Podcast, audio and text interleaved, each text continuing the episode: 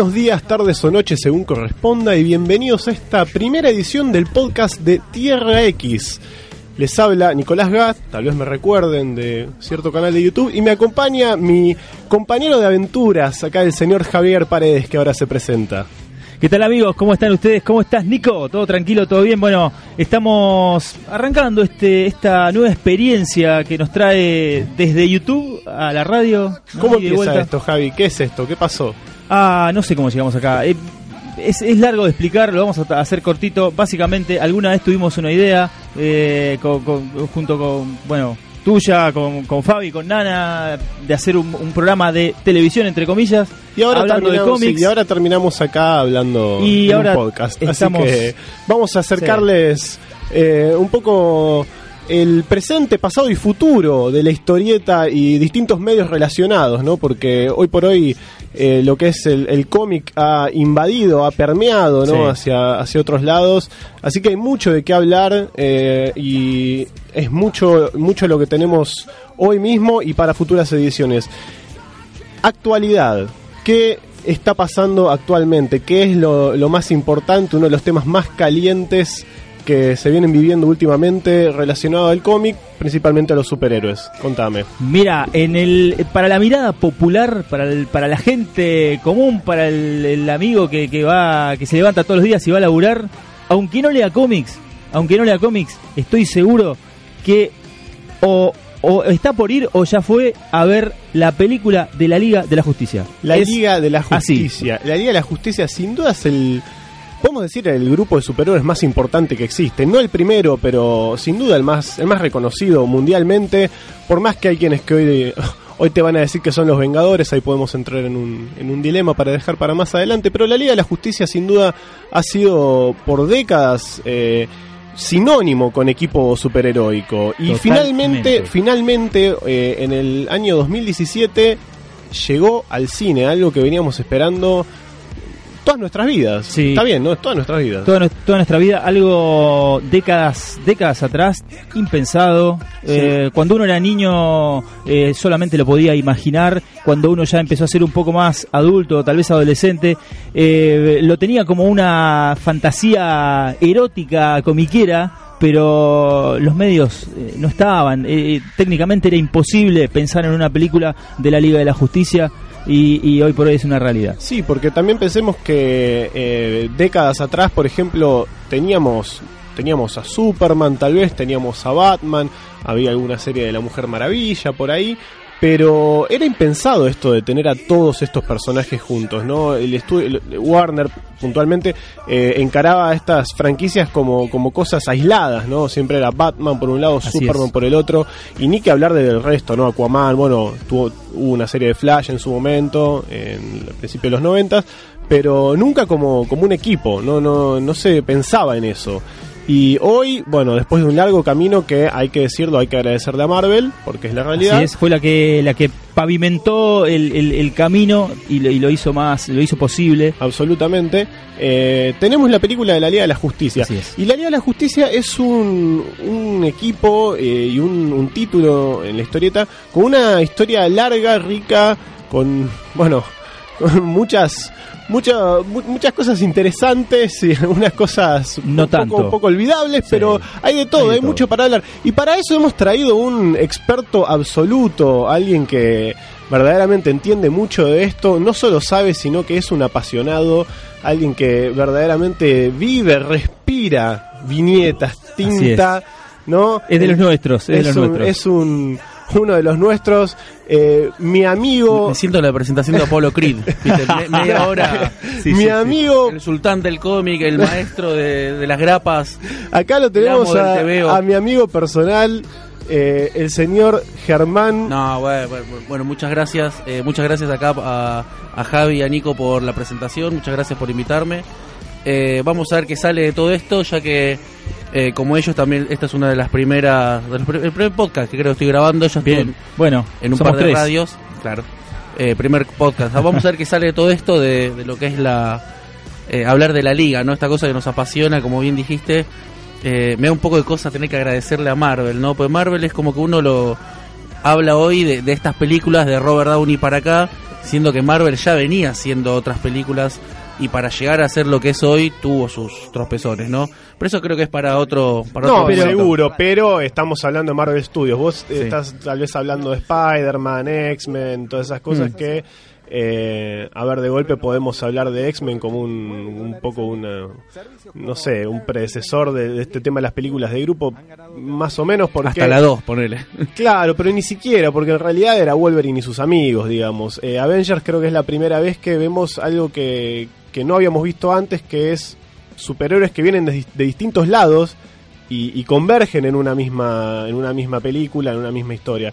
Con los X-Men tenemos directamente nos presentan ¿no? a este grupo de gente que, que todos están vinculados desde un inicio, ¿no? Como por un por un hilo en común, ¿no? Esto de ser mutantes.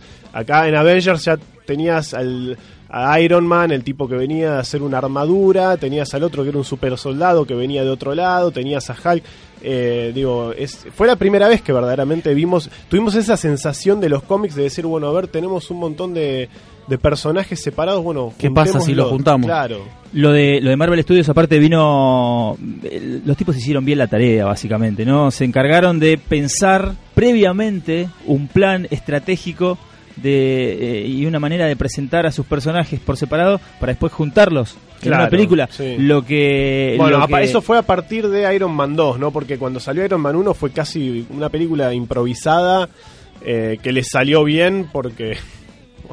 pero pero pero pero me refiero a que a que con el correr del tiempo digamos eh, fueron armando no Eh, hicieron fueron planeando Sí, eh, igual, la de todo, en la, la primera escena final, ya en Iron Man 1 tenés a Fury diciendo... ya eh, estaba presentada de- la iniciativa la Avengers iniciativa Avengers. Bueno, y pensá que eso fue casi un que chiste. nada, que la tiraron como, bueno, vamos Sí, a ver sí, si sale eso. para el Fue- 2040. Fue, casi un chiste, fue un, bueno, ah, y los Avengers, uy, para que el fanático de los cómics diga, eh, mirá, ese Nick Fury, eh, los. Avengers, y andás a ver si algún día le hacían, y increíblemente la terminaron haciendo con Sí. un éxito arrollador, Marvel logró que, que que el público, la gente normal, la gente que no, no es lectora Civiles. de cómics o civiles, eh, se, se encariñaran con estos personajes y, y pasaran al inconsciente colectivo. Eh, y hoy por hoy hemos llegado al punto de que esto un poco me da un poco de tristeza, pero pero uno cuando piensa, la gente en general cuando piensa en superhéroes eh, dice Marvel. Eh, antes no era así, antes cuando uno decía superhéroe era Superman, Batman. Marvel, los super amigos dijo los super amigos. Marvel era Spider-Man, tal vez, era lo más cercano que tenía. eh, bueno, a ver, no, Spider-Man. o yo también, no es lo más cercano. Spider-Man es un personaje muy importante dentro de la cultura popular, pero creo que era lo más grande que tenía Marvel y DC tenía todo, a todos los demás. estratégicamente el posicionamiento que hicieron de sus personajes en los últimos 15 años, eh, lo, lo que hizo Marvel Studios es brillante. Hoy, hoy Spider-Man reducido a Psychic de Iron Man. Casi, casi reducido a Psychic Iron. I- Iron Man es uno de los personajes más, po- uno de los superhéroes más populares que hay hoy por hoy. Si no se entiende. Impensado. Sí. Impensado, pensá lo que En el era- 2007 me lo decías Mirá. y no, era imposible No, todo esto. Eh, eh, de Spider-Man hubo seis películas en 15 años. Y más o menos, sí. Eh, Sí. No sé si no sé si los años son correctos, no me acuerdo cuál, Sí, cuál es la primera de 2002, Raimi, 2001. pero son seis películas. Mm. Eh, qué sé yo, me parece que el enfoque este que, que- que dice Germán de, del Spider-Man Sidekick está bien, porque ya qué otra cosa más puedes seguir contando de un, de un Spider-man que se inicia, ¿viste? Ya tenés que buscarle Sí, otra vuelta. Yo creo, y ahí no me quiero ir de tema, pero creo que hay un problema que Spider-Man justamente fue concebido como un no sidekick. Bueno, era el pibe que no era un sidekick. Está, Pero eso es tema para, otra, para otro día. Vamos a hablar de la liga, Sí. que es lo que nos compete hoy y lo que Es nos, lo que nos atañe. importa, Sí, señor. La liga, la Liga de la Justicia. Se ha Ah. estrenado esta película con críticas muy diversas. Sí. Eh, así que antes de meternos a fondo con, con lo que es la historia de la liga, A mí, a mí ¿Qué por les ejemplo, pareció? A mí, a mí, en realidad, lo que, lo que me gustaría saber, por ejemplo, esto es, es algo que me, que, me, que me llama la atención a mí. Siempre me gusta preguntarle a, a la gente comiquera, ¿viste? Es decir, loco, ¿cuál, cuál es el primer recuerdo que, que, que tiene uno de tal personaje? Por ejemplo, Germán, vos, ¿cuál es el primer recuerdo que te viene a la cabeza a vos cuando pensás en la Liga de la Justicia? ¿Qué es lo primero que viste, leíste? Eh, cuando me tiras, el algoritmo en mi cabeza me tira directamente a la liga de Morrison. Eh, no es lo primero que leí, pues por mi generación. Pero es lo primero que relacionás. Claro, eh, eh, por mi generación yo soy hijo de perfil, entonces eh, la liga Guajaja, ¿no? Eh, la liga de Giffen, de Mateis, eso es lo primero que llegó a mi a mis manos como, como grupo, ¿no? Como liga. eh, pero en mi cabeza la que más recuerdo, que es la que me hizo enamorarme de esto, porque, perdón, después siguió la de Jurgens cuando empezamos a comprar cinco. Eh, la Claro. de Jurgens no me enamoró tanto. No, creo que nadie, Te- Era, emotiva ponerle la parte en la que justo crossovereaba con eh, la muerte de Superman. Que eso, si no te hace lagrimear, eh, estás en el rubro equivocado. Exactamente. Pero la liga de Morrison, Wade y sobre todo después Joe Kelly son las que hicieron que yo ame esto, que yo diga, no, para, esto es, esto es la liga, estos son siete tipos eh, juntándose para algo más grande que ellos mismos, que ellos por separado, ¿no? La liga me, me parece que es un poquito eso, me parece que es, es el, si bien como dijiste vos, no es el primer grupo, eh, el Sol por ahí es la Justice Society, eh, pero me parece que la liga es como larger than life, es como es lo más grande de la vida. Tenés eh, junto a no solamente a los War Finest, que son Batman y Superman, sino a la, tri- a la Trinidad, la Trinidad de los cómics. Porque te guste Spider-Man, te gusta el Capitán América, te guste Wolverine, te guste Gambit, eh, o te guste quien te guste, todo nace de esos tres. De ahí nace todo. Y la liga me parece que es, Podemos decir que es la, el Dream Team de eso. la liga es casi como la versión refinada de la sociedad, ¿no? O sea, la, la sociedad fue el Mm. primer intento y la liga fue el... No, sin desmerecer a la sociedad de la justicia, ¿no? Quiero decir... Sí, sí, le pasaron barniz, pulieron la- Claro. las aspere- limaron Sí, las asperezas y, Sí, sí, y no. salió esto. Sí, Normalmente es- es sin, como- sin desmerecer a la sociedad de la justicia, que, que es un... que son No, grosos, son que son grosos verdaderamente. sí, Sí, sí, sí, sí. sí. es Orgullo como fan de DC, eh, mi Golden Age. Mi Claro. Golden Age es orgullo. Igual yo siempre, a, a mí siempre me da para pensar lo que fue el, el salto de, eh, de la Sociedad de la Justicia a la Liga de la Justicia y todos esos nuevos personajes que empezaron a, a aparecer eh, reemplazando a los antiguos. Eh, yo me imagino que habrá habido fans indignadísimos como a nosotros cuando nos cambian un Que, le- personaje. que leyeron Showcase 4 y dijeron Claro. quién es este Barry Es Allen, que hay un tema. quién es este Hal Jordan. Hay un tema. Eh, pensá que entre 1940 y después Sí. del fin de la Segunda Guerra Mundial Sí, sí. hasta 1950 y pico, 60, eh, los cómics de superhéroes no eran populares. Desaparecieron Entonces, prácticamente. no es no es lo mismo que hoy. No, yo obviamente uno no vivió esa época, pero dudo que, que haya sido como sería hoy. Sí, en ese y- momento creo que el cambio debe haber sido muy bien recibido. Y aparte los medios de comunicación actuales tam- también este, Claro, exacerban toda esa es- cuestión de, de- de- de protesta y Sí, por no decir Sí, que sí, no, esa- no había podcast de gente diciendo, claro. viste lo que hicieron con Jay. Garrick y lo No, reemplazaron aparte- por Barry Allen. Aparte, por no decir que en esa época la realidad es que el público era un chico de 10 años, o sea, el pibe, el pibe que leía en la Golden Age ya, ya no leía en, en los 50, Exacto, 60. sí. Este, Creo que todavía no había lo que lo que consideramos fandom. No, por ahí los más chicos no, no lo pueden creer, pero no no está, no estaba eso, no estaba Es el que- fandom como para quejarse. Es que, Claro, es que podías incluso. hablar con el vecino que tenías al lado y no mucho más, eh, tu compañero de escuela. Claro, pero como vez. dice Nico, si vos ya lo leíste a los 15, 13, 15 años, lo leíste en la época de la Segunda Guerra Mundial, ya en el 55 ya estabas en otra cosa, ya Sí. tenías novia, ya, ya tenías vida. Esa, es, vida era. ya la habías puesto, ya te cambió, claro. Claro, chip, sí, cambió ya la pusiste, entonces ya estabas en otra cosa. Sí, sí, y los chicos que en esa época leían de golpe a Barry Allen, me parece que deben haber pensado que era mucho más copado. Lo- No creo ni que hayan sabido quién era Jay Garrick, pero de todas formas, si veían a Barry Allen y a Jay Garrick, yo creo que se quedaban con Barry Allen. Y pues. Este, visualmente era mucho más interesante. Aparte son hijos de su época, ¿no? Eh, Sí. Ray Palmer, el piloto Hal Jordan. Por supuesto, eh, digo, para, vienen de- para lo que es la época de los 50, 60 eran personajes mucho más a tono que el Alan Scott con su anillo mágico, que llega Garrick con sus vapores, eh, como, era el, El agua el pesada, el agua pesada. eh, digo, es la realidad es esa, ¿no? Me parece. Eh, a ver, hagamos un poco de historia. Sí. 1941-42 aparece la Sociedad de la Justicia. Sí, no, exactamente, no me acuerdo. Pero por ahí. sí, sí, principio, sí, sí, de, 41, principio de la década de los 40. 1938 aparece por primera vez Superman, Action Comics número 1. 1939 aparece por primera vez Batman, Detective Comics número 27. 1941 aparece Wonder Woman, ¿no? En, eh, ¿Cómo es? Eh, All, eh, All Star era, eh, Morphan Com, bueno, no, no me acuerdo si era Morphan Com- El número 8, no me acuerdo si era Morphan o All Star. Sale Sensation. Se- Sensation, Sensational Sensation, Comics. Este, y eh, en esa época hay un boom de los superhéroes y tenemos la Sociedad de la Justicia, primer equipo eh, de superhéroes de la historia del cómic. Pasan los años, año 1900, bueno, como decíamos, los superhéroes dejan de ser Claro. populares. Porque también Eh, recordemos que en esa época los superhéroes eran propagandísticos, ¿no? Absolutamente. Entonces, en el momento que se terminó obviamente. la guerra, que era la excusa para esa propaganda, es como No que tenía- se- dejaron se- de tener sentido. Dejó de tener sentido un chabón, un Capitán América, Sí, y también- un Sargento Gloria, y también pensá un en- teniente Claro, Nueva sí. York, no sé, no, ya no, no tenían razón de ser. Y pensá en los soldados que venían de vivir los horrores de, de la guerra, eh, creo que también había una, una- un pesimismo también en, en la sociedad, por eso empezaron a proliferar también los cómics de terror, de lo que era Easy Comics, eh, pero en, a mediados, Warren. a me- claro, a mediados de los 50 y particularmente en la década de los 60 resurge el cómic superheroico y Superman, Batman y Wonder Woman fueron los únicos superhéroes que sobrevivieron. sobrevivieron. Claro, a- porque- ininterrumpidamente porque sus publicaciones. eh, sí porque hay que hay que decir no que hay un montón de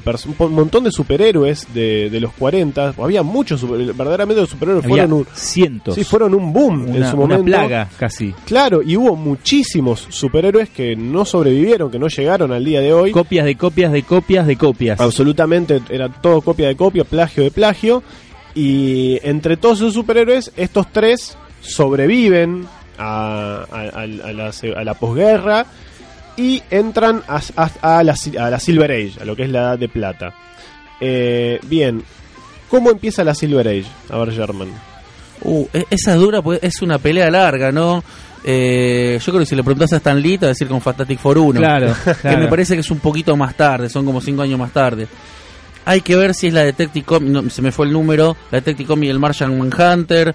Hay que ver, yo apuesto más a Showcase 4 La Sí. aparición, la aparición de Flash. Generalmente El Joker 4 es, está Tomado eh, como referencia. Sí, se toma como Sí, pero referencia. también te dicen con la marca, la Marvel Age no, a es, ver, es muy difícil, es muy difícil. para mí es tarde la Marvel Age. para Ya 62 eh, es tarde, es claro. tarde porque en mi opinión es tarde porque eh, hay cosas que eh, si bien Marvel trajo un montón de cosas que no se veían eh, también hay un montón de cosas que arrastran de lo que era Flash, de toda esta cuestión de la era atómica, de, de los personajes basados en la ciencia.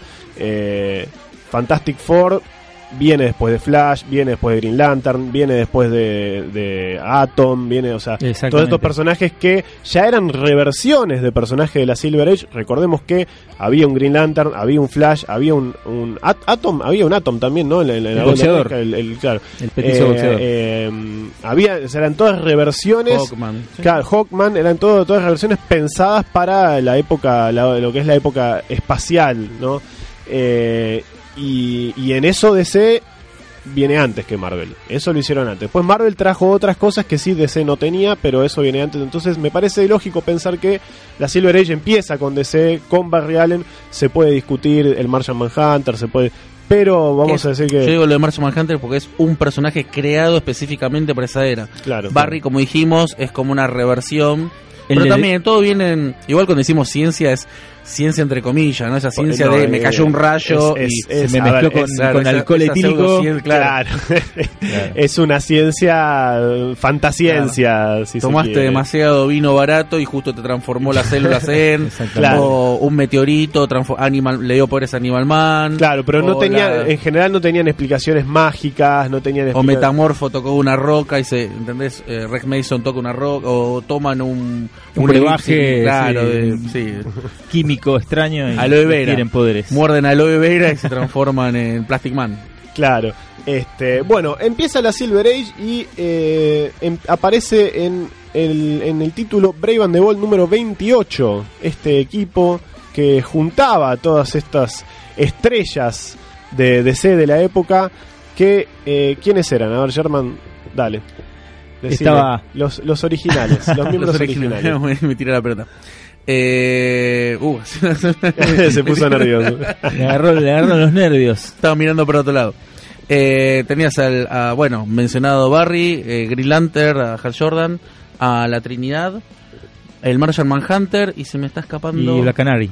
No, no, no. No, Black Silver Canary llega justo La Canary habla, claro, la Canary después. llega después. Aquaman. Razón. Y Aquaman. Tenemos, Aquaman. Tenemos Superman, Batman, Flash, Green Lantern, Aquaman, Wonder Woman.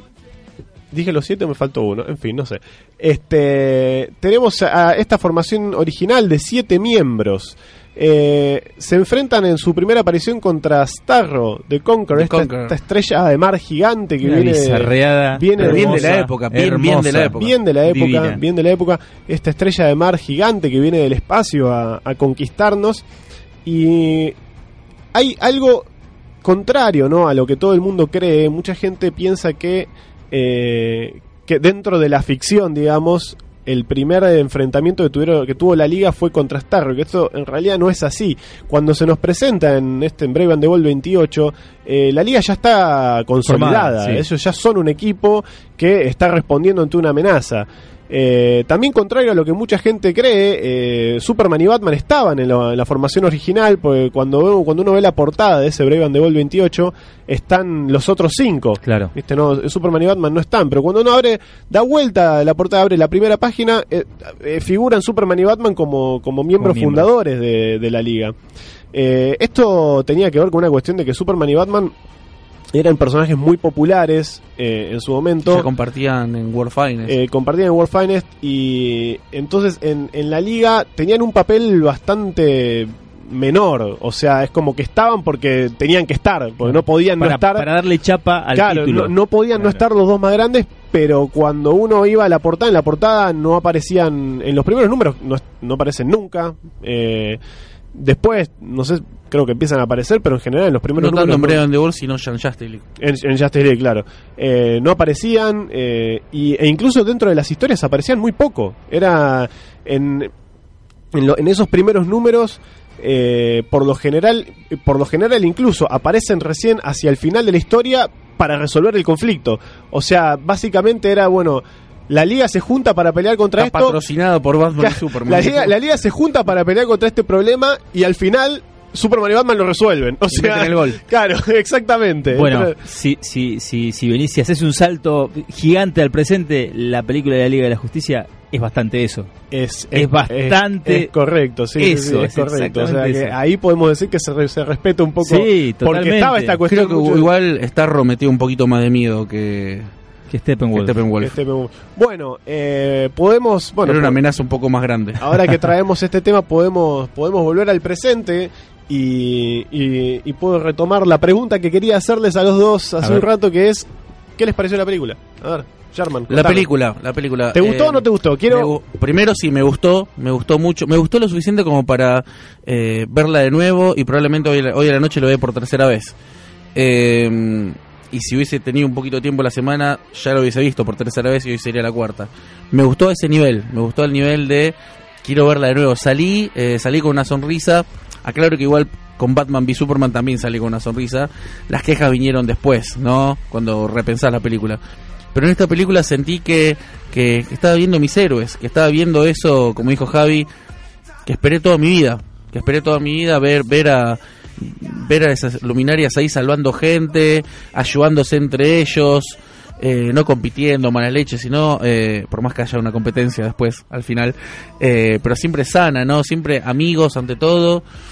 eh, y no en el sentido de super amigos, ¿no? Hanna Barbera, sino en el sentido fraternal de Brother in Arms, ¿no? Uno cae, pero el otro tiene que seguir porque lo importante es la misión y, y nadie es más importante que el equipo acá.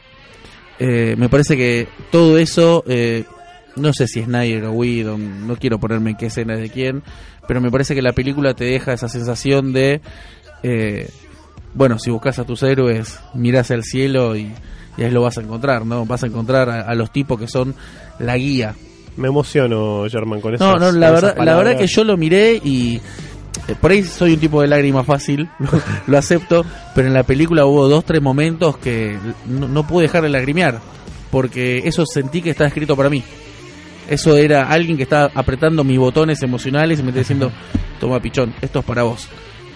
Bien, para. Y eso no me pasó tanto con otras cosas. Entonces, aclaro, me gustó mucho, tengo mis reservas que después las vamos a comentar, pero en la parte emocionante, lo awesome, digamos, eh, cumple, cumple y es Sí, yo creo que, que es una película que, y que esperábamos que mucho, ¿no? pega, pega muy bien en lo emocional. Es como que lo emocional logra tapar cualquier otra falla eh, o cualquier otra de cosa guion, que. sobre todo, sí, ¿no? sí, sí, sí, creo que está muy bien manejado eso. Eh, si, si siguen nuestro canal en YouTube, eh, Tierra X, es muy probable que hayan visto nuestra nuestras apreciaciones acá con Javi que hicimos eh, después de ver la peli. Fue sin spoilers esa. Fue, esa fue sin spoilers. eh, ahora creo que ya estamos, no, ya pasó un tiempo prudencial como para que podamos hablar un poco con spoilers. Sí, sí, hay, Eh, hay como una libertad como para hablar un poco más. Claro, Si yo ya la voy a ver tres veces, ustedes la pueden Sí. haber visto una, aunque Yo sea. ya la vi dos veces. eh, si no vieron la película y nos están escuchando, honestamente no sé qué hacen escuchándonos.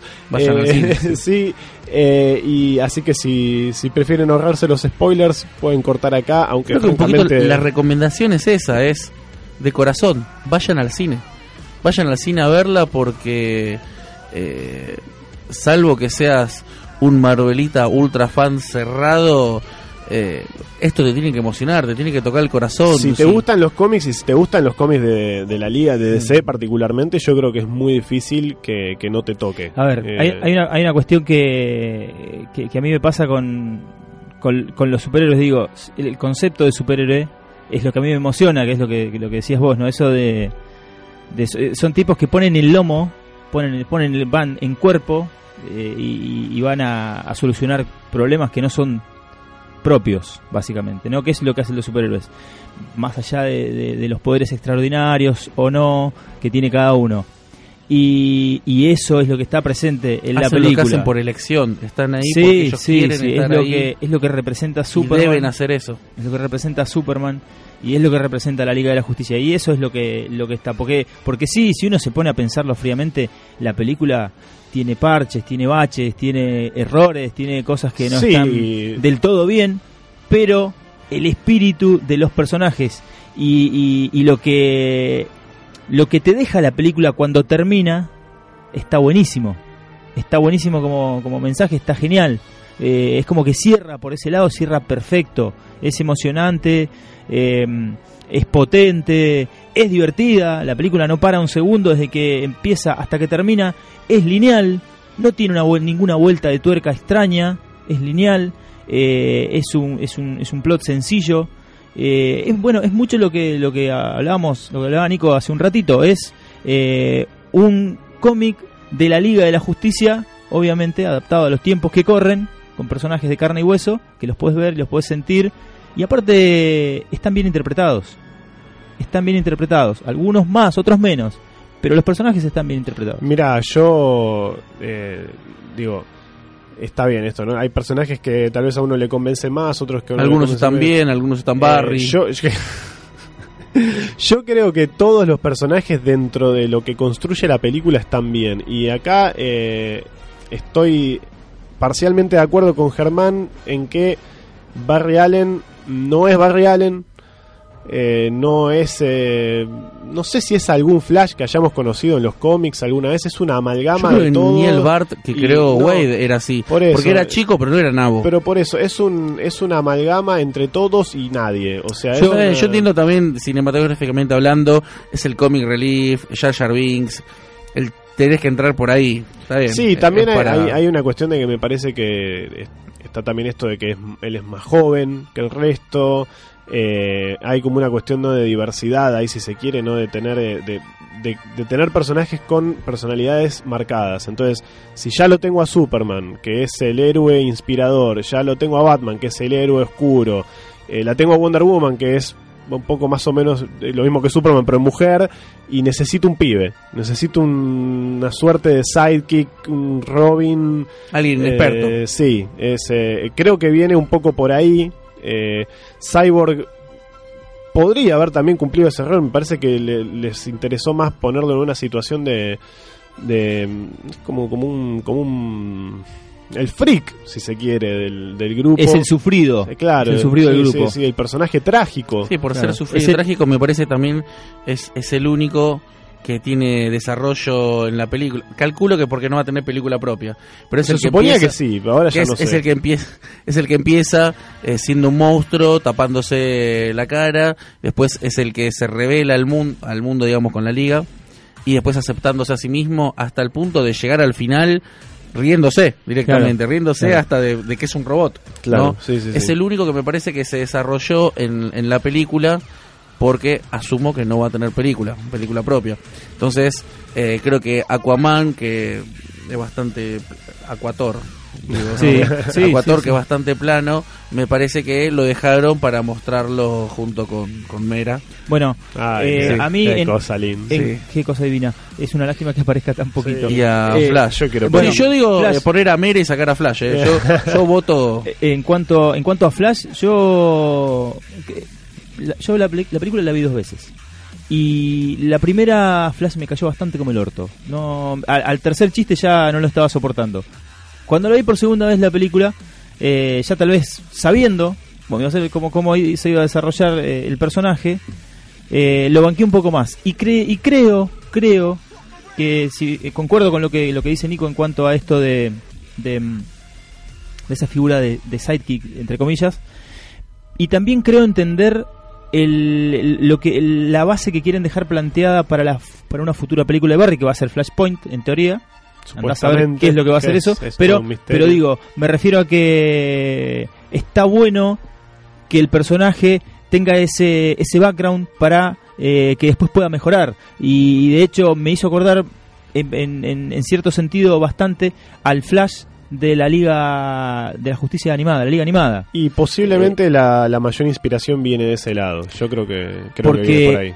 El Flash de la Liga Animada, la, la- la- la- la de los 90, Wally en ese eh, que era Wally, eh, era bastante gil al principio y, y, eh, y es uno de los que cobra chapa infinita con el correr de las temporadas. Es absolutamente sí. Sí, sí, sí, eso es cierto. Era un. Es el que le gana a Luthor Brainiac, ¿no? Entonces, Entrando en Force. Claro, Exactamente. entonces De hecho, mirá. me, me Sí, da sí. la sensación de que quieren quieren ir para ese lado, ¿entendés? De, de- de que el tipo vaya aprendiendo y eh, básicamente en el camino deje de ser un boludo y llega un momento que diga, acá está Flash. hermoso vieja". el momento hermo- hermoso el momento de Batman eh, cu- cuando están por entrar ahí en el campo de batalla viste toda la parte esa del tráiler de eh, yo empujo gente yo no, no peleo no sé nada.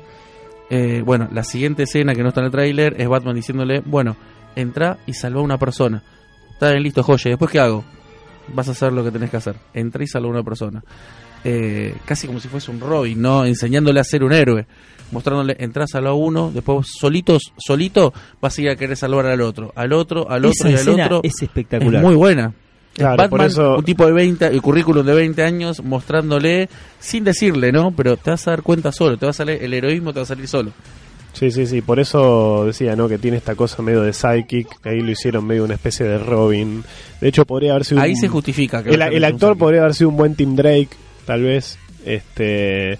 Pero bueno, nos tocó, nos tocó este flash moderno, distinto, que, que sí es verdad que puede ser que resulte un poco chocante. Yo creo que funciona dentro del contexto de la película, termina funcionando. Yo le tenía mucho miedo, a mí Flash me gusta y, y no reconocía a Flash. Yo no veía a Flash ahí, venía un tipo rápido que no, no reconocía ni a Wally ni a Barry. No me pasaba eh, cuando lo veo a No sé Cavill. por qué tiene tantas teles en la casa. sí. Tiene la, fla- la flash cueva y no entendí bien por qué las compra, las roba, es moralmente ambiguo. No, no se terminó de entender un poquito esa parte. Pero no, pero yo cuando lo veo a Cavill, yo veo a Superman. Cuando aparece Cavill, eh, ese. No, es Superman. Cuando, Sí. cuando, cuando ese, ese momento en el que él llega y le dice. Bueno, soy yo soy un fan de, Oh. de, de la verdad, de la sí, ahí se justicia. estaba moqueando. Y ahí dije, ah, no, no, no, es Superman. Sí, sí. Es Superman este tipo. Y, y- y ahí en ese momento es Superman. Cuando lo veo a Ben Affleck, yo lo veo a Batman también. Cuando, lo- cuando está, eh, al menos cuando está de traje, digamos, cuando está De como traje, Batman, es Batman. Yo, yo los veo arrancados de una viñeta, Superman y Batman, eh, me, me parece increíble. Ojo que eh, a- agrego a eso, por lo menos para mí, eh, África ha sido un Bruce Wayne de puta madre. Para mí también, ¿eh? No, para mí también. Para mí es un Bruce Wayne de puta madre. A eh. mí me gusta. Germán Mendiciente, está haciendo no con la cabeza. No, a mí me gusta. A mí yo todavía no vi actor que puede... Interpretar a Batman me parece fácil. Me parece que todavía no vi actor que interprete bien a, Bru- a Bruce Wayne. A, a mí me gustaba mucho Michael y me Keaton. cansa me cansa mucho ver pues, estas cuest- cuestiones actorales de tener que mostrar la cara me cansa ver tanto a Bruce Wayne en escena o Batman sacándose la máscara no quiero ver eso quiero ver a Batman Y, reclutando haciendo eh, una guachada para eso, reclutarte Eso, eso tiene que ver con, con los actores. negro. Sí, sí. Eh, Iron Man aparece el Spider-Man la de 90%. Raimi Tobey Maguire cada tres segundos tenía que sacarse la se máscara rompía, En se se le rompía se le en- volaba En era, en era de Ultron, en era de Ultron, Iron Man se mete adentro de un castillo que podría estar minado de robots Y- y se- asesinos. no solo saca la máscara se sino saca- saca el traje se saca, saca todo. sí, se Se saca saca la todo. máscara, ¿entendés? Ya entra con la carita. Y en No, los pósters, en los pósters estaba siempre sin máscara con la claro. armadura, pero sin el la máscara. el capitán también Lamentablemente que- tiene que ver con Dale. eso. Eh, Shaquille O'Neal cuando hizo de Steel. Ah, no, pero Ese es un capítulo, ese es un Ah, capítulo aparte. Dios. magia. Hablando de la Liga de la Justicia. Ese es un capítulo aparte, no podemos hablar de Esa máscara. de muchas cosas ahí. Eh, Catwoman. Oh, Steel. cuántas cosas que habremos Ahí, hecho Electra. mal. Sí, la, la- la película del 97 de la- de- para televisión de la Liga De de la la, Liga. Justicia, ¿alguno la vio? Yo creo que la es, el, es único antecedente que tenemos en carne y hueso de la liga. en Space en castellano, me parece. Este, Yo, yo nunca la vi, nunca la pude yo conseguir. Nunca la vi. Nunca la conseguí. Yo la quise ver. escena. Estaba bastante basada en la... En la Liga Ay, de, Dios, de, Atom. de, de Giffen y de Estaba- Estaba bastante basada en esa. El personaje tenía un look a la Hal Jordan, pero era Guy Garner. Claro. La- eh, era, El era, traje- era Guy Gardner, o sea, se llamaba Guy, Guy Gar- Garner, Guy sí, Gardner. pero tenía el look de el look de Jordan. Estaba Sí. hielo y fuego. Ahí Sí, le sí, fue. no, Vaya, terrible. Y bueno, un Flash que a, a primera vista Se parecía al de la eh, serie. Es, más parecido al de los cómics que, que el de Sí. Ezra Miller. Y Tenía el Eh, traje de, de Wally, mirá la, la- la- sí, el rayo cruzado en el cinto en lugar de tener el rayito. Era para- bastante para el parecido al de la serie del 92. Sí. tenía más esa onda. Sí, sí, sí. Eran estos cinco, ¿no? Eran Atom, Y eh, el, el eh, detective Fire, marciano, Martian, creo que Flash, el marciano. eh, Green Lantern, Guy Gardner, Ice y eh, estaba el Martian Manhunter Martian que tengo entendido que es el que los unía. Es, eh, Algo de eso. Sí, era eso como hay, que, un- hay, hay que investigar. una- Quiero aclarar que no estamos haciendo memoria. lo- Mirá qué gordo que está el Martian, por favor. Acá tenemos Está. Honorio. No estamos haciendo memoria, estamos haciendo trampa, estamos mirando en, en la computadora. Google. No, no, acá estamos buscando, Google. estamos buscando en Google porque Quiero romper un poco la magia de, de la radio. No, yo no la vi la película, eh, reitero. No, nunca la pude, la quise ver, me acuerdo cuando me enteré que existía hace muchísimos años, cuando era mucho más chico. Y ¿Sabés yo cuando era chico me gustaba cualquier cosa, tenía Sí, superhéroes, la quería ver. Yo sabía las cosas que miraba Eh, cuando era sí. pibe, la- los cómics que leía. Claro, y la quise Ah, ver y nunca la pude, nunca la pude conseguir, porque fue, esto salió para televisión. No, Sí. no. Acá yo estoy seguro que si en el 97 estaba en los cines, yo lo hubiese dicho a mi vieja Pero- que me lleve. Bueno, pero corriendo. Yo fui a ver la Capitán América de, de- de- Habría de los 90. que, habría que ver si se consigue en una calidad medianamente aceptable y, y hacer alguna proyección en algún lado, ¿no? Estaría, interesante, ¿no? 28, Para 14, hacer, podemos para juntar hacer 28, 14, puede ser, tranquilo. para hacer, para hacer un, sí, para hacer una, un especial Noche de la, bizarra. de la- Cagando de risa. de la liga. Este, bien, esta versión de la liga que si alguno la, alguno tiene algún dato interesante puede pasarnos, si alguno la vio, cuéntenos cuál fue su experiencia y si y si tiene alguna si, si la tiene, si tiene una Sí. copia, por favor compártanla si la podemos ver todos. Es de Y 1997. sobre todo, si esa persona tenía 20, 30 años en esa época, ¿qué siente hoy, 20 años después, de, de ver para ver una película en serio de la liga? Claro, sí, sí, totalmente. ¿Estuvo Este, esperando 20 años? esa persona estuvo esperando 20 años. para ver una película. Yo creo que tal vez perdió la esperanza en la humanidad y dejó de, Sí, dejó de prendió fuego los cómics. ¿no? Dijo, dijo, nunca voy a ver una película de, de basada en un cómic que esté buena. Nada Chao. vale la pena. no eran buenas épocas para. Y bueno, pero pero pero en, en la, en la televisión sí, en la, en la animación sí le fue bien a la Liga de la Justicia. en la animación a la Liga de la Justicia le fue no bien. Le fue. requete contra. Creo que podemos hablar de la mejor interpretación. Por de- decir eso. Debe de- ser. Si alguien civil, no civil o comiquero, pero que no haya entrado al, al Team Verse, eh, Bruce Team, eh, me parece que esas cinco temporadas de la liga es la mejor interpretación que puedas ver y seguramente nada lo va a superar. No eh, solo de la lo liga, que es la liga, es más, de lo que es el a- universo de C. Te voy a decir, creo que es la mejor interpretación que ha habido de, de superhéroes fuera de la historieta. Lo que es la tercera temporada, la tercera temporada de Superman, la invasión de Apocalipsis. Claro, exacto, porque, Impresionante, porque impresionante. hablemos un poco ¿no? de esta serie, esta, de, este, de este universo animado en Empezaba con realidad, Batman. que empieza en 1992, septiembre de 1992, hace 25 años, con eh, Batman, la serie animada eh, de Bruce Timm, eh, que eran eh, Bruce Timm, Eric Radomski y Paul Dini, Paul Dini. Alan Burnett Sí. y Glenn Murakami creo que todavía no estaba. Toda esta gente que, toda esta Eh, gente que eran- se eran esos cuatro. vin- vino con un estilo muy rupturista para la época, una animación distinta, unos diseños distintos, eh, una serie con mucha personalidad, muy inspirada en los cortos animados de Fleischer, de, Superman, Fleischer, claro, de, de sí. los 40, esta, esta, este, esto- estos cortos animados que pasaban en el cine en los 40 de Superman, que eh, yo hay una historia que dice que el, el estudio en realidad no quería hacerlos, los cortos de, de Superman, y pidieron una suma exorbitante de dinero para hacerlo, y se la dieron. Entonces terminaron con, un, con unos valores de producción inmensos, entonces por eso la serie terminó siendo tan buena, más allá de que el estudio era muy bueno.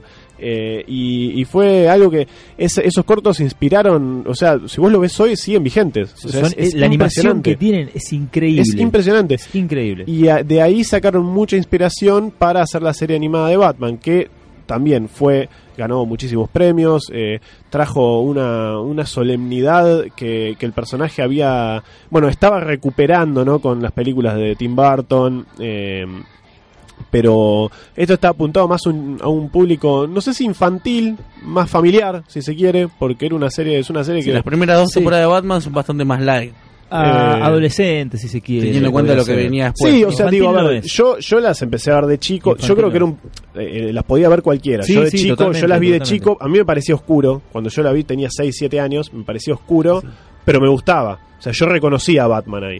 Entonces me gustaba eso. Eh, entonces, Robin tenía un papel muy fuerte. Robin pero- tenía, estaba muy bien, muy bien parado. Estaba muy bien, Robin. Están todos los personajes, también los villanos eran increíbles. Y el éxito de esa serie permitió que tuviéramos en 1996 la serie animada de Superman. Superman. Otra, o- otro hit, una maravilla. un paso adelante. un paso adelante porque eh, lograron mantener el, el, el feel que había en ese universo, pero llevarlo para otro lado completamente distinto, porque... Pero mejor. porque sí, porque, porque, porque era Superman. Entonces, pero más comiquero todavía. Sí, Ya no absolutamente. ta- o sea, seguía siendo ATP, pero ya no era para sábado a la tarde en familia. Ya era un poquito más. Esto es en serio, chicos. sí, o y, sea, y aparte el- el- se podía expandir el universo, podrían presentarse personajes que por ahí en la serie de Batman no tenían demasiado sentido. claro, en la serie de Superman, Superman... Superman se presta mucho más a eso. en a la serie de- a- sí, en- a más villanos espaciales. En la serie de Superman eh, apareció Darkseid, aparecieron los nuevos dioses, eh, hubo- había tuvo una subtrama con Apocalypse e Intergang, eh, apareció, bueno, obviamente los villanos de Superman, Lobo. Brainiac, apareció el Lobo, eh, y, y ahí verdaderamente en la serie de Superman se empieza a ampliar ese universo, eh, se empieza a hablar tal vez de un universo de ese animado que estaba comprendido más dentro de la serie de Superman. En- Dentro de la serie de Batman era todo más Batman, era Claro. el universo de Batman. En la serie de Superman empezamos a ver otras Era cosas. DC. Era DC. Empezamos, obviamente, empieza explorando la mitología de Superman y se empieza a ir para otro lado. De golpe eh, empieza aparece Aquaman, Green Lantern, aparece Green. Lantern, Sí, sí, sí. aparece Es la Protoliga. Bueno, aparece Flash por primera vez ahí. la tercera temporada de Superman es la Protoliga. Sí, sí, van apareciendo. pensando, "Che, esto está saliendo bien. Sí, van apareciendo de a poco. Eran como un, Damos el paso piloto. que- Claro, y aparecían, por supuesto, versiones de la época. Flash era Wally West, eh, Green Lantern era la historia, medio la historia de Hal mezclada con la de Kyle. con la de Kyle, eh, pero era Kyle. Eh, era Eh, Kyle, sí, y, era Kyle. y después teníamos, bueno, Aquaman era Aquaman, eh, aparecía Steel también, ¿no? Estamos hablando de década de los noventas. eh, y, y a la serie le fue le fue bien también fue yo creo nada el día de hoy me parece que es una maravilla la serie de Superman a mí me Está encanta buenísimo. tiene encima empieza tiene eh, creo que uno de los mejores orígenes de Superman está buenísimo el origen cómo te meten a Brainiac en el medio está buenísimo Se jugaron, aparte, no sé si recordás, en el primer capítulo, en el primer capítulo no aparece Superman. Esto es la historia no, de todo, es todas las, Hermoso, las aventuras de jugado, Jor-El Jugado. Sí, las aventuras es hermoso, las aventuras de Jorel en Krypton es hermoso. Y de hecho, en el segundo tampoco aparece, pues en el segundo es, es la- es Smallville, es la adolescencia del. Si, si mal no Puede recuerdo. ser, sí. Recién en el tercero aparece. Era un poco. La estructura que tenía esos tres capítulos era un poco similar a la película de 1978, que eh, tenía. El principio era en Krypton, después eh, tenías Smallville y después tenías a, a Superman. Como que estaban estos tres mundos y acá lo exploraron un poco. eh, en cada capítulo exploraron uno de esos mundos. Eh, y eso fue increíble. Y el final de la serie, que, que concluye todo el arco de, de Darkseid, que Darkseid le, le lava el cerebro, que lo lleva a pelear, lo lleva a invadir la Tierra, bueno, que mata a Dan Turpin, ese capítulo que es Hermoso, terrible, ¿no? hermoso, que me hace llorar al día de hoy, eh, que, que encima está dedicado a Jack Kirby. Esa fue la primera vez que. Está dibujado, Dan Tarpin. Sí, Dan Turpin es Jack la- Kirby. Dan Dan Turpin es Jack Kirby. Y la primera vez, fue la primera vez en mi vida que, que supe quién era Jack Kirby. Pues estaba dedicado, acá Germán se nos emociona. Este, y. eh, y bien, y ¿Te ese. recordás cómo lo salva Superman? ¿no? Que Superman estaba en la plaza central, estaba ahí en Callao de Corrientes, eh, atrapado. El chabón tira la tira una lanza y Darkseid mismo lo mata. Sí, sí, darse. No, no, o sea, Turpin le, le- le- rompe. Superman está atrapado y Turpin tira a, a la. a Lo libera. la- una de las manos, le tira un, como una, una, Y molotov. así la queda. Claro, y ahí eh, cuando Darkseid se está yendo, eh, porque viene Orión y, y ahí se está yendo y dice, bueno, me voy, pero te Me lo llevo. te dejo esto, te dejo O sea, un- eso, eso es un villa- eso es un héroe, no solamente por Superman, sino por, por Kirby, digamos. sí, Y eso es un villano, o sea, te, te- te interpretaron bien lo que es un villano, sí. eh, Un lo, que es, Darkseid lo que es terrible. una amenaza y de lo que es ser malo en ser evil, ¿no? El Ultimate Evil, Claro. esa cosa que nos regaló Kirby al universo DC, que es el Ultimate Evil, porque Galactus no es malo. No, Eh, Darkseid es, Darkseid es el mal. Galactus es un chabón Evil. con hambre. Darkseid Eh, es el mal. es malo porque le cabe. es malo. Es uno de esos, Elige. uno de esos, Elige ser uno malo. de esos villanos, creo que en, en Marvel te voy a Porque decir- no tenía razón, o sea, él podía haberse ido y no matarlo. Lo hizo y no mató a 8000 personas. No, no, mató a uno solo, mató a ese. mató a Torpin. Mató a ese. Eh, creo que en Marvel lo más cercano que dejó Kirby justamente a un mal absoluto es Red Skull, que es completamente distinto. Es un personaje absolutamente irredimible que no tiene, no tiene ninguna cualidad positiva. Yo diría Barón Semo también, pero bueno, no, no, no pasa por ese lado. Pero a Barón Zemo sí lo llegaron a redimir un, un poco. Al otro Barón al Zemo, otro, claro, claro, al claro, otro. sí, sí, al otro. Este, Thunderbolts. Sí. Claro, Citizen. Pero bueno, sí, está bien, Barón Zemo. Creo que puntualmente los enemigos de Capitán América, ¿no? Y son irredimibles posta. Este, pero bueno, pero Darkseid es como, como dice Germán, Ultimate es, Evil, es el, es el mal. mal absoluto, sí, sí, es el mal absoluto. No es malo, es mal. Él es Sí, el sí, mal. sí, es el mal, es el mal absoluto. Eh, bueno, Kirby, Así lo entendió Morrison también en Final Crisis. Sí, Kirby con los con los New Gods tuvo un aporte fundamental ¿no? al universo de DC que se ve en, en la película de la Liga porque ha terminado asociado a la Liga eh, como el enemigo definitivo. eh, cuando en realidad eso es una concepción un poco más moderna, o sea, no originalmente no existía Darkseid cuando cuando la Liga fue creada, Darkseid no había sido creado todavía, entonces es algo que, que fue en años posteriores, ¿no? Esta asociación de gran enemigo en realidad siempre fue más capaz más enemigo de Superman en todo caso que de la liga eh, y, y terminó bueno terminó con siendo ahora con News en, New 52 que ya es como Los el, números, el de, que los los números de. Pérez, ¿te acuerdas? Apocalypse Now. sí, Ahí es donde lo- ves una representación Claro, de Darkseid como... sí, sí, sí, sí, totalmente. Y un toquecito antes de eso tenés la Great Darkness Saga de Legión, Sí, donde te muestran que por algo que pasó mil años en el pasado, recordemos Legión, son estos tipos que están mil años en el futuro eh, del universo de Superman, son estos superhéroes. Algo que pasó que los superhéroes le hicieron a Darkseid hace mil años, o sea, en nuestro presente, lo dejaron lo dejaron en, en hibernación, una cosa así. Ahí fue un, poqui- un poquitito antes de lo de Pérez eh, y Jerry Conway, creo que era sí. eh, mu- muestran a Darkseid como opa, se Claro. despertó el mal. Eh, sí, sí, está como, Ahí, como enemigo definitivo claro. del bien, digamos, no, sí, que... No te dicen qué es lo que le pasó, pero algo le pasó hace mil años que los nuestros héroes le hicieron a, a Darkseid. Ah, y en, en referencia a, a Darkseid y, y esas menciones al, al cuarto mundo de, de Kirby, los nuevos dioses y demás, ¿cómo, cómo se imaginan ustedes que viene, no sé, el, el- el- el futuro de la liga? A mí me, me pasa una cosa bastante particular di- que, que el otro día, justo escuchando a, a los, a un podcast de los amigos de Comiqueando, eh, hablaban de, de, los, de los balances de poder de los miembros de la Liga de la Justicia y, y- y cómo, cómo va a repercutir eso en el futuro. Por ejemplo, eh, lo que también hablábamos hace rato, acá en esta película hay un tipo que tiene aparentemente los cojones muy grandes y que la liga, eh, la liga se junta para derrotarlo y no puede. Tienen que revivir a Superman para que Superman venga y lo derrote de dos sopapos. Le pega dos sopapos y lo, y, y- y lo, lo lo rompe todo. Maravilloso sopa. Eso es hermoso. Es divino. hermoso. Pero, pero ¿Este ¿qué tipo pasa? todavía los está molestando?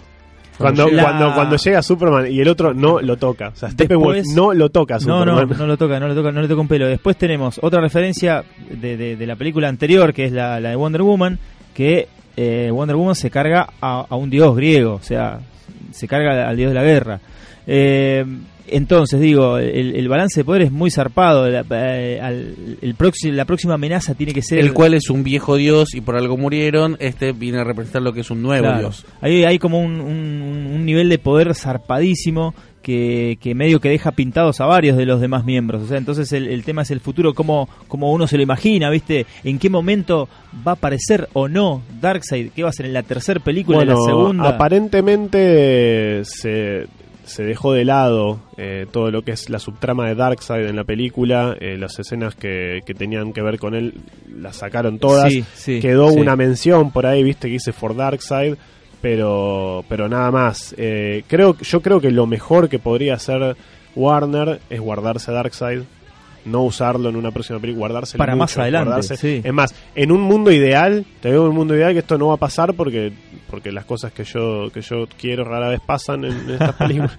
pero no, pero en un mundo ideal creo que yo lo dejaría Darkseid, no lo tocaría ahora de vuelta, haría una película de los New Gods.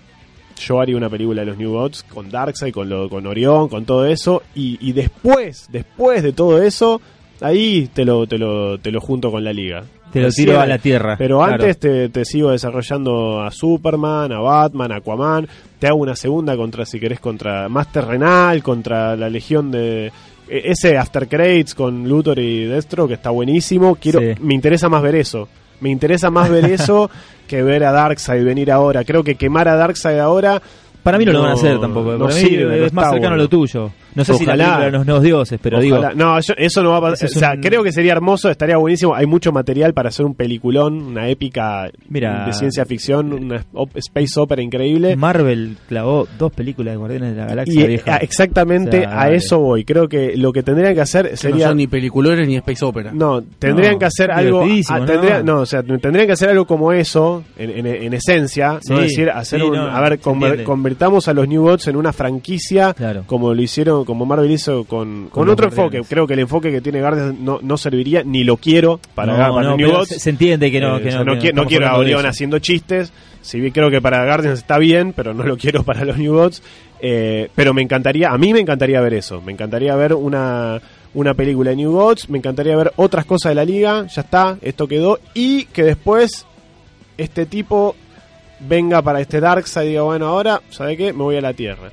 A y mí- ahí que junten todo, recién. A mí me dio mucha bronca, volviendo un poco para atrás, me dio mucha bronca cómo desperdiciaron mal la película de Green Lantern. Qué bronca que me dio en su momento. Y eso fue un problema, porque Green Lantern era el momento, en ese momento estaba en el cómic, le estaba yendo muy bien, estaba Jones, eh, eh, todavía le quedaba bastante Sí, de- sí, para terminar, eh, a la franquicia en, en el cómic le estaba yendo bien, entonces era un buen momento para que una pasó una buena película que le fuera bien. Qué Y mal ahí que entendieron, Sí. qué mal que entendieron todo. entendieron mal todo, pero, pero bueno, eso ya está. A mí todavía me duele. Yo la miro. De hecho, ayer la estábamos mirando en, en el local. Y nada, no, no hay una escena que diga. No hay una escena memorable. Y no hay una escena que digas, bueno, mira, acá quisiera. No, no sé qué quisieron Está- hacer. Está mal enfocada, o sea, está mal enfocada desde, desde la producción. está Pero mal el enfocada. casting, está todo mal. Sí, está, no, no, lamentablemente no funcionó. Sí tuvimos, bueno, no tuvimos a Green Lantern en la película de la liga, pero tuvimos un, Hay una mención. un pequeño cameo. Sí. Eh, Cameo. estuve viendo que en la versión Emocionante. Posta, ahí, que esa fue Sí. la primera parte donde me emocioné. En la versión eh, original, esa escena era más Bueno, larga y aparenmente hay- tenía, tenía diálogos y Hay un- todo. hay un- en, uno de los trailers se menciona, de hecho, a, a los Lanterns. Que no hay, sí, sí, sí.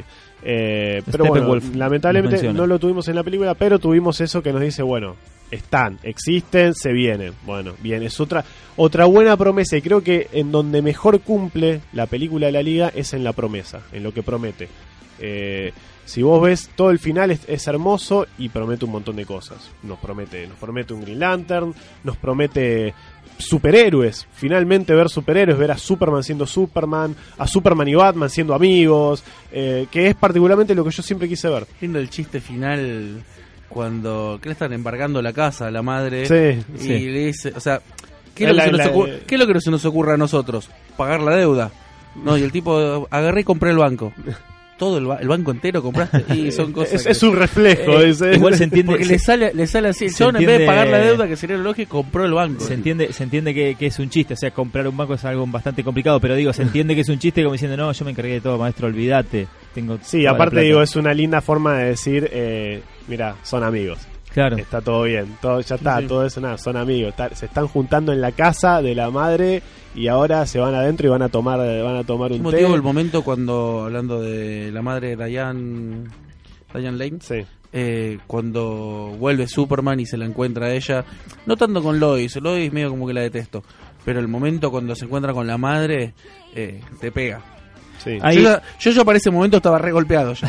Yo- me, me encantaba, pero eh, ahí en- en- en- ahí estaba casi lagrimeando también.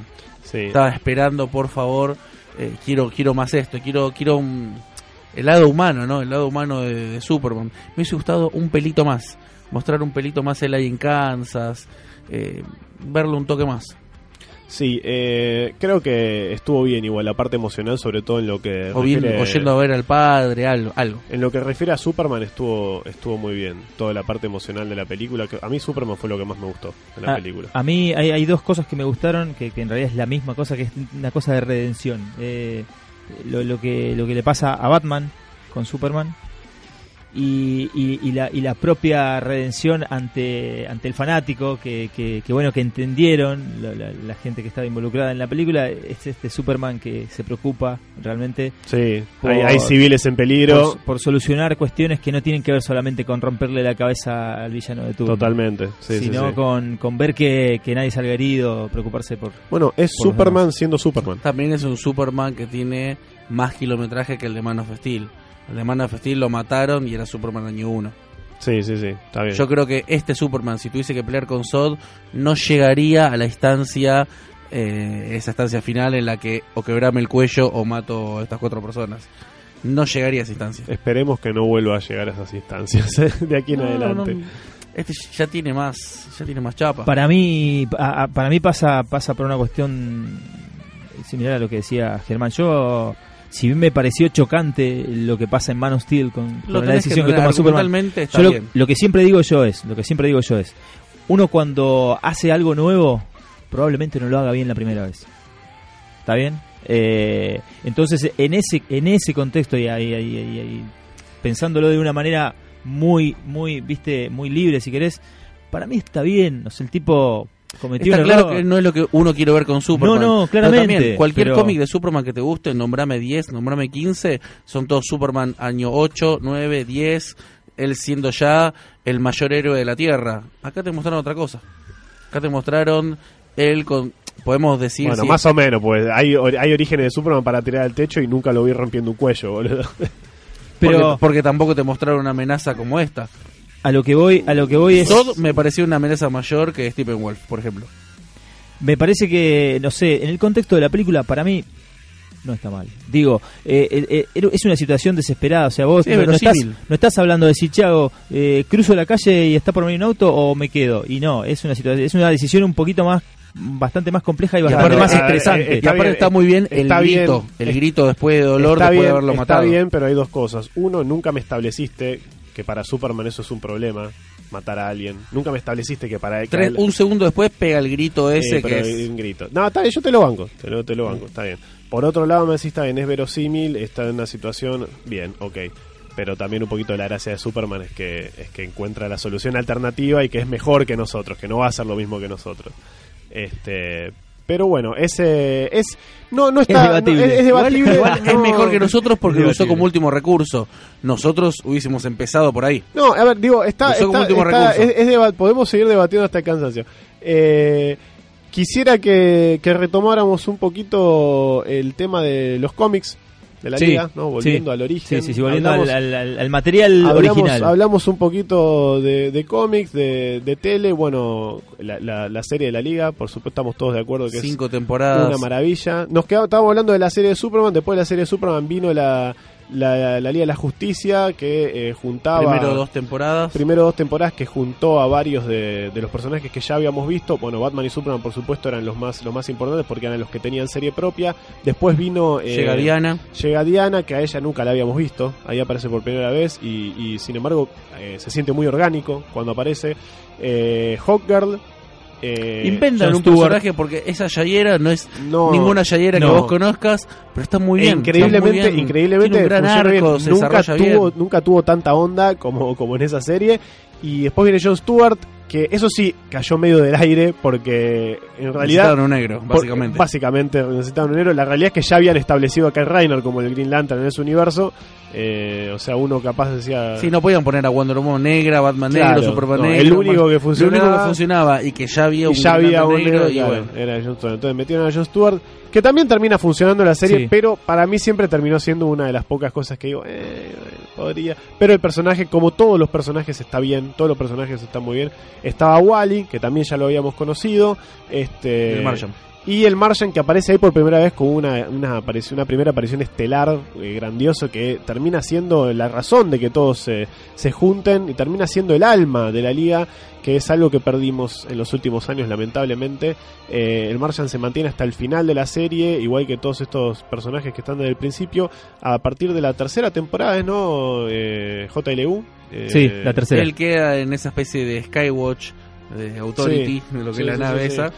Eh, queda él como comandante, ya no como tipo de campo, como en las misiones, queda él comandando a, La a atalaya. las- Bien, y, y, y en, la, era en la tercera temporada era Justice League Unlimited, que ahí era la tercera o la cuarta, no, la tercera. La tercera. Que ahí deciden ampliar ya, decir, bueno, listo, éramos nosotros, ahora somos todos. Donde hay personaje del universo Claro, eso venía tráemelo. después de la invasión Después de la invasión Targaryen, tráemelo, tráeme a todos. Que arrancaba presentando a Oliver Queen. que supuestamente en la invasión Targaryena todos esos héroes estuvieron presos.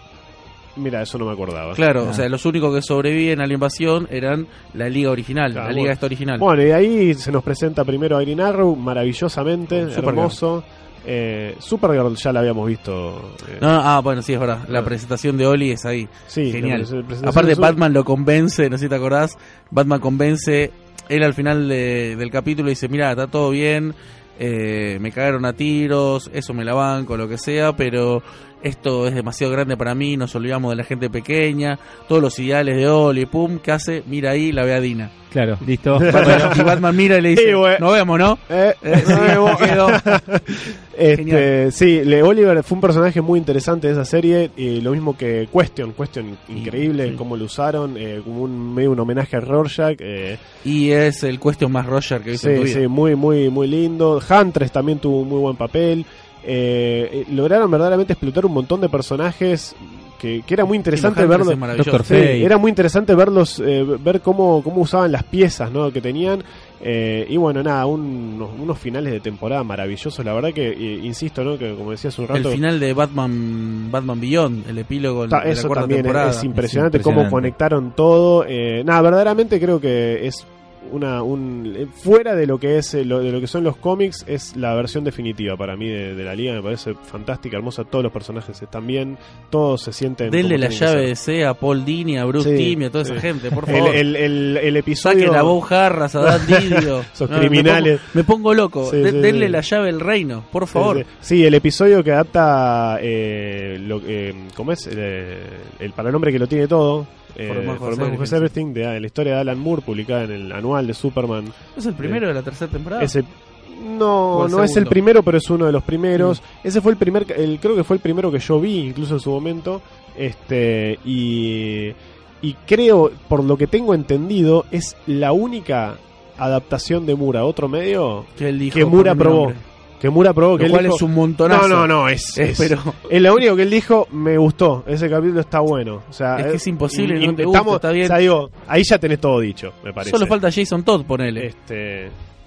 Eh, sí, sí, falta. pero falta está ese- re bien. No, Está, está muy bien. Así que bueno, volvamos eh, brevemente entonces a los cómics. Eh, German, si vos tuvieses que, que recomendarle a alguien que nunca leyó la liga, eh, con tus vastos años de experiencia tenemos muchas etapas de la liga, tenemos de 60, 70, 80, 90, tenemos la liga de satélite, tenemos la liga de Morrison, tenemos la liga de Giffen, que la liga ha sido de todo, ha sido sitcom, ha sido ópera espacial, ha sido de todo. ¿Qué le recomendás a alguien que quiere decir, a ver, de qué se trata la Liga de la Justicia? Quiero conocer eh, a estos a estos personajes y ver de qué se trata este equipo. ¿Qué le No, hoy lejos me parece que si bien tenés muchos reboots, tenés muchas muchas maneras de encararlo, creo que la Liga de Morrison sigue siendo, eh, aparte porque tiene los siete grandes, ¿no? Eh, si bien Flash es, es, es Wally, no Barry. Y, si bien Green Lantern claro, es, es- ese muchacho Kyle en lugar de ser Genio, capo. Hal Jordan, ¿no? En vez de ser Green Lantern. En vez de ser Green Lantern es Kyle. Pero fuera de eso, es, es la representación máxima de lo que de lo que es la liga. E incluso con el Superman eléctrico. Uf, sí, Ah. sí, en, mi- en mitad cortan con el Superman eléctrico, después vuelve y no se entiende, no se entiende por qué, pero bueno, Sí. se lo enchufaron, eso fue No, pero incluso fue posiblemente el mejor uso que hubo del Superman eléctrico. y más que Jurgens, claro, lo creó Jurgens, Morrison lo hizo bien Claro. y Jurgens después tuvo que volver para Sí, atrás, pobre. Jurgens. Es un soldado, ¿no? Del guion Jurgens. Yo, lo, yo lo, lo odiaba el Superman eléctrico de chico. Y Pero fue bueno. la época en la que, sí, por un tiempito dejé de leer cómics de Superman, no cuando coleccionamos Vid. Pero volviendo a la liga, me parece que eh, volví con Busiek, yo, unos años más tarde, y Jones. Eh, eh, me parece que la liga es, la liga es Morrison. Eh, ahí te- por ahí te, lo que tiene es que también te inventa eso del Bad God, ¿no? De el hombre más peligroso de, Mm. del planeta. Pero me pare- pero creo que las relaciones entre él con Superman, con los demás, son muy buenas. Si bien yo soy un gran fan de la Liga Joe Kelly, eh, a partir del número 60 en adelante, Sí. 61 en Sí, adelante sí, creo, eh, la Liga Kelly me parece la mejor, pero creo que la Liga Kelly es la mejor si ya venís leyendo leyendo a Con la base de claro de la Liga de Morrison, y Wade. Torre Babel y todo lo demás. Así que Morrison, para mí, si vos querés... Sí, es saber- ese volumen, ese volumen de la Y el liga volu- que al- hacia el final, Ojo, hacia el ojo, final hasta- se, se- Ojo, es hasta, Kelly, hasta Kelly, hasta el 100. hasta, Claro, hasta el 100, porque después tenés que- Bob Jarra, no. No, después incluso Dios mío. eh, Claremont. Claremont eh, haciendo, haciendo que Batman pelee contra Drácula. sí, Ahí no, medio como derrapó un toque, pero ponele hasta, la- hasta Kelly. 100 Hasta. Kelly está, está muy bueno, sí, creo que yo estoy de acuerdo. Salvo eh, Crisis de Conciencia de Jones, que tiene bastante que ver con lo que fue Infinite Crisis en su momento. Sí, sí. 2005. Hay, eh, sí, tenés que hacer medio un salto. Hay un, en Y ese listo. volumen hay como un salto que tenés que hacer. Ahí, Crisis de Conciencia Hasta de conciencia, sí. Yo para... Javi, a ver, a ver, para, va a contrastar, yo ya sé qué va a decir, pero Sí, dale, sí, decilo, sí, Javi, sí. que es importante, Eh, pues no dijimos nada. Y, pero esto. quiero decir algo porque seguramente A ver. a ver. si es lo que va a mencionar Javi. La Liga de Morrison es buenísima, es tan buena en guion a pesar de tener uno de los pe- se ríe Javi, se ríe Javi porque me adelanté, me adelanté. a pesar de tener uno de los peores dibujantes de la historia de la historieta que mira ya se me fue el nombre de tanto que lo No me parece para tanto, de, pero tan- de bueno. tanto que lo detesto. No. Eh, Hay- hay- los hay peores, los hay está, peores. está dibujado muy fea la Liga de Morrison. Pero Javi bueno, tiene, tiene un altar pero- en la casa para Howard Porter. pero, ahí está Eh, Howard Porter, pero resalta mucho más lo que es un buen guion de la liga. Yo, Contame, yo- contame, lo dale, banco, yo menciona, lo- menciona Howard que- Porter. Yo lo banco Porter. decí lo que, decí lo que vas a... Lo, lo banco mucho a Porter, pero ese, no, ese- eso será tema para debatir otro día. Eh, concuerdo con, con, con Germán en cuanto a La Liga de Porter, a la, liga, decir vos. a la Liga de Porter con, con guiones de este tal Morrison. Eh, me parece que lo acompaña muy bien a Porter. pero Este pibe Morrison hizo lo que pudo, hizo lo que pudo para con- seguirle el ritmo, Sí, sí, pero sí, bueno. sí, pero bueno, pero, pero eh, como equipo funcionan bien. La, no, y, y concuerdo en que, en que esa liga es eh, prácticamente imbatible en cuanto a eh, representación, viste, de los personajes, de los siete Icónica. soberanos Sí, icónicos, emblemáticos. Pero mi corazoncito me, me tira para, para lo máximo que Germán, yo Germán ya se agarra la cabeza. para lo mi corazoncito me tira para, para lo, lo primero que yo realmente leí la Liga de la Justicia que es la Liga de Giffen y de Matiz em, que, que Pero respondiendo a lo que a lo que preguntó Nico, ¿vos Sí. le darías alguien que te pregunta, che, ¿qué es eso de la liga? ¿Le darías la liga Giffen? sí, ¿Sí? pero toda la No, vida igual, ¿Y igual con dijo, eso va a no, ver a la liga? igual dijo que como emblemático piensa igual que vos. como Sí. emblemático pienso igual, pero si a mí me preguntas qué recomendar, a ver, yo empecé a leer la Liga de Giffen sin haber sin saber un carajo más que los superamigos. Era para mí la, la- la Liga de la Justicia eran los superamigos y no hay nada más distinto a los superamigos que la Liga de Giffen y de Matiz y sin embargo no hay manera de que no te llegue. No hay manera de que no te llegue, porque hay un montón de cosas que si bien eh, no están esos siete personajes superpoderosos y que representan cada uno lo mejor del universo DC, eh, hay un montón de cosas que sí están. El heroísmo está, el compañerismo está, eh, esa cosa de, amistad eh, fuerte entre y ese lazo entre los personajes eh, en pos de, un bien mayor está y además tiene el condimento el condimento del humor que es que está tan bien hecho y está tan bien incorporado al- al- al- al superhéroe, cosa que es muy difícil de hacer, que me parece brillante. Y aparte es una etapa larga y es bastante pareja. eh, en cuanto a, a desarrollo. Eh, me parece una de las etapas más lindas de la Liga de la Justicia, por lo menos para mí, más allá de que sea realmente muy distinta a la concepción original. Bien, Pero para mí justamente esa es la gracia. bien. Eh, sí, yo, Nico. yo estoy, estoy de acuerdo con Germán. Eh, yo no sé si le daría, depende de quién me pregunte, ¿no? Creo que tal vez si fuese alguien que, que le tiene un poco de miedo, tal vez le tiraría de Tierra 2, por ejemplo, ¿no? Que también es de Morrison con Quietly, pero es un poco menos... Te, te- sí, es chiquito, pero te dema- bueno, pero por eso, te demanda menos... eh, capaz, no sé si menos bagaje, pero menos atención o menos... La, Liga de Morrison, lo otro es un volumen entero, bueno, son un montón de números, este... Y, y capaz, capaz para alguien puede alguien que no está tan acostumbrado puede resultar un poco un poco mucho pero sí estoy de acuerdo que, que pasa por ahí más que nada porque tiene una narrativa, una narrativa un poco más moderna. A mí a mí me gusta la, la liga de la, de la edad de bronce pero no se la daría a alguien para que salvo que le gusten muchísimo los superhéroes pero pero no se lo daría a alguien. Sí, Jerry no- Conway, Dick claro. Dilling, todo Sí, eso sí, es como demasiado. demasiado pero yo- a mí me gusta a mí me gusta armado en team up, ¿no? Sí. Que sea Black Canary con Atom yendo a... Sí, sí, pero reconozco que no es algo que le pueda. No sé si viene mi, mi novia que leyó tres cómics. A ver, la Liga de la Justicia está bueno, ¿no? De hecho, Esto- a mí en la Y no le voy a tirar eso porque me mata. En la comiquería me pasa mucho, por ahí no puntualmente en la liga, pero te dicen, eh, che, quiero empezar a leer Flash.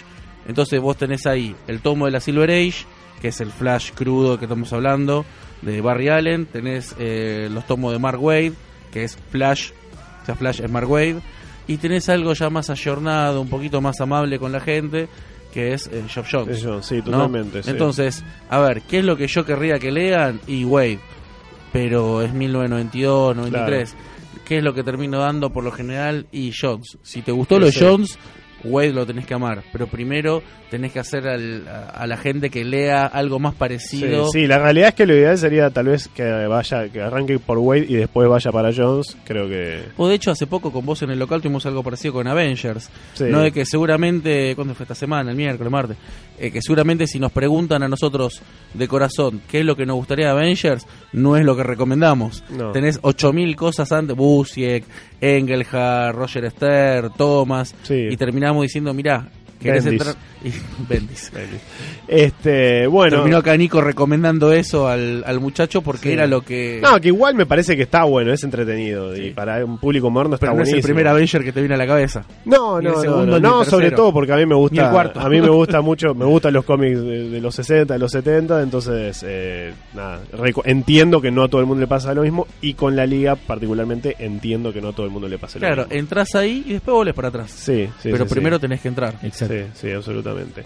Bueno, amigos, hemos hablado de la Liga de la Justicia. Nos, Largo y queda, tendido. nos queda mucho para decir. eh, esta no es la última vez que, que vamos a hablar de esto, seguramente, porque hay tanto para. Podríamos estar hablando cinco horas solamente sobre la Liga de Morrison, cinco horas solamente La Liga de sobre Porter, la Liga sobre de Porter. La Liga de Porter, La perdón. Liga de Porter, La Liga de Porter, y el perdón, y el pelado.